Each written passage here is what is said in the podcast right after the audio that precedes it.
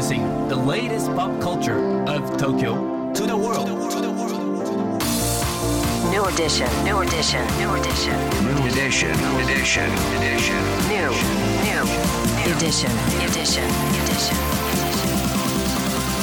New edition. 高野真也ですセレイナアンですさあこれからの時代を切り開くオルタナティブなカルチャーメディアニューとグランドマーキーによるコラボコーナーニューエディション毎日ニューにアップされるさまざまなカルチャートピックスの中から聞けば誰かに話したくなるような、うん。聞けば今と未来の東京が見えてくるようなそんなおニューなネタをピックアップ。ギュッと凝縮してお届けします。さあそれでは今日のニューエディション。まず最初のニューなトピックは？生誕100年記念ソウルライターの原点ニューヨークの色渋谷で開う催んハーパースバザーをはじめ多くの雑誌でファッション写真を中心に活躍した写真家ソウルライター。彼の生誕100周年を迎える今年ソウルライターの原点ニューヨークの色が7月8日から8月23日まで。東京渋谷ヒカリエ9階のヒカリエホールホール A で開催されます。2006年に初の写真集「アーリーカラー」を刊行し日本では過去2回にわたって文化村ザ・ミュージアムで展覧会が開催されていましたが今回は新たに発見された作品による大規模なカラースライドプロジェクションのほか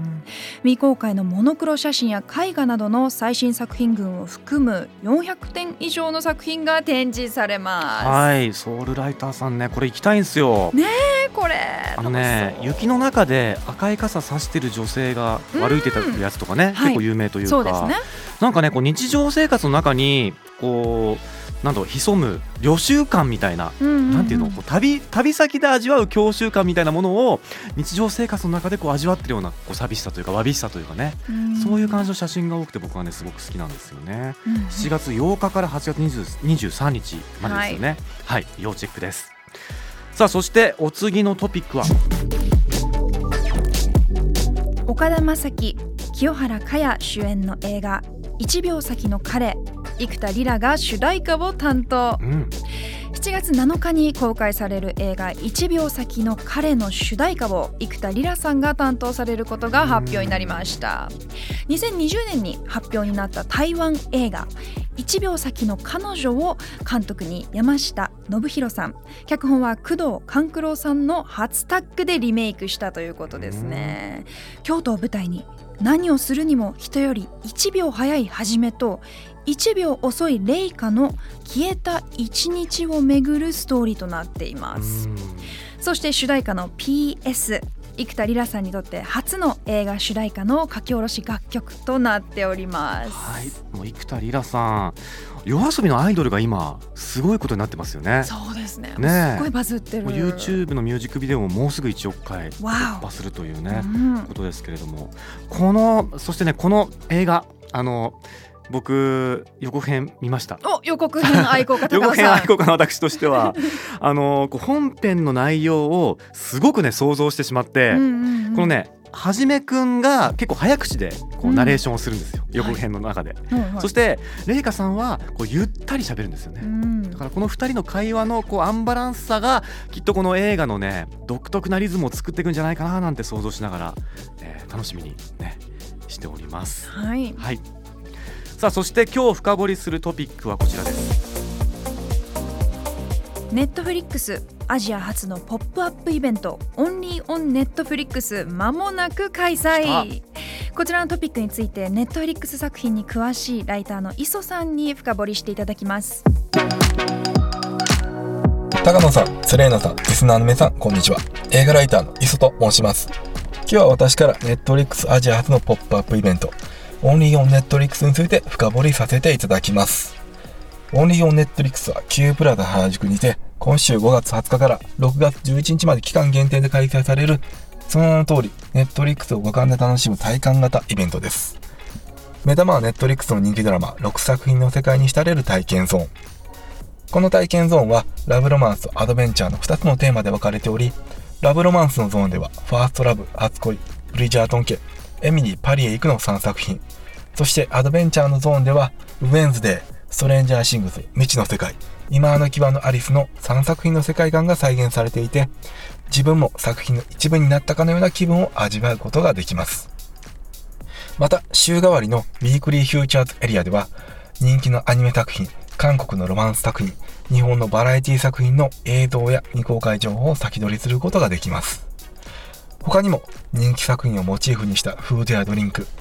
Only On Netflix 限定グッズの販売が予定されていてここでだけ体験できるまさにオンリーなイベントとなっております参加費は無料ですが体験ゾーンは予約制となっておりますのでご注意ください私のおすすめの楽しみ方は、やはりネットフリックスの顔ともいえる大人気作品、ストレンジャーシングスの世界にどっぷり浸かること。80年代アメリカを舞台に謎の怪異と遭遇する少年少女の冒険を描くこの SF ホラーの体験ゾーンでは、ホーキンスの人々を恐怖に陥れた裏側の世界、それを模した不気味な世界観が味わえるほか、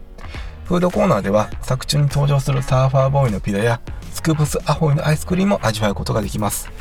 まさに全身、胃袋の中までストレンジャーシングスの世界にどっぷり浸かることができ、ファイナルシーズンが控えるこのタイミングで気持ちが高まること間違いなしとなっております。そしてもう一つ、昨年配信され、社会現象を巻き起こしたアダムズファミリーのスピンオフドラマ、ウェンズデーの世界も見逃せません。ストレンジャーシングスに関しては、これまで幾度か単作でのポップアップストアが開催されてきましたが、ウェンズデーは今回が完全日本初となっております。体験ゾーンでは、ウェンズデーとルームメイトのイーニッドが住むダークでキュートな部屋が再現されているほか、クールなウェンズデーが披露し、大バズりしたユニークなダンスシーンをイメージした鏡のエリアも登場します。ストレンジャーシングスとウェンズデーに関しては作品関連グッズの販売も予告されています。どんなアイテムが登場するかとても楽しみですね。他にもまだまだ語り尽くせの楽しみがありますが、詳しくはぜひ現地でチェックしてみてください。以上、ライターの磯がお伝えしました。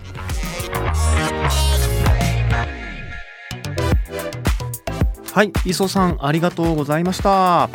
これいいよね。うん。ネトフリのドラマってこうスマホとかで手元でベッドの上とかで見るじゃないですか。はいしかも長時間ずーっとねこうシーズン11話2話3話って追いかけながらこうなんつうの長い間一緒にいる感じがするんですよ、だ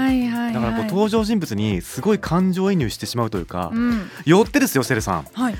ドラマがね全部見終わってしまった後のあの喪失感というかロスっぷりがね結構僕すね。多いなと思うんですけれどうもん、まあ、そういう意味でだからこういうポップアップイベント、はいあのまた違う形であの世界観にこう触れられるっていうのはすごくいいですよね。これなんかセレーナさん行きたいって言ってたよね。そうなんです。私も早速予約おしちゃいました、はい。これあのファーストラブブリジャートン家エミリーパリへ行くもウェンズデーストレンジャーシングスも今のも全部見たのよ私、うん。でこれ体験ゾーンが2つあってラブロマンスとアドベンチャー、うん。これ選べなかったんです私。ああそうなんだ。でもそしたらサイトに選べない人は質問に答えてサポートしてあげますみたいなあね。あのコーナーまであってウェブサイトに。うん。それで私ラブロマンスに決定したんでちょっと行ってきますいいですね。ちょっとじゃあまたねこう行ってきた後に感想を教えてください。はい、はい Netflixアジア初のポップアップイベント Only On Netflix は5月20日から6月11日まで Q プラザ原宿で開催中です、ネットフリックスといえばあのサンクチュアリ聖域も我々の中でね最高です。めちゃくちゃ話題になっておりますけれども,、僕も一気見しました。ねリスナーの皆さんももし見たという方ぜひぜひおしゃべりしましょう、うんメッセージくださいさあ今日ご紹介した情報はカルチャーメディアニューで読めるのはもちろんポッドキャストでも聞くことができます目でも耳でもあなたのライフスタイルに合わせてチェックしてくださいね New edition. New edition. Edition. Edition. New edition.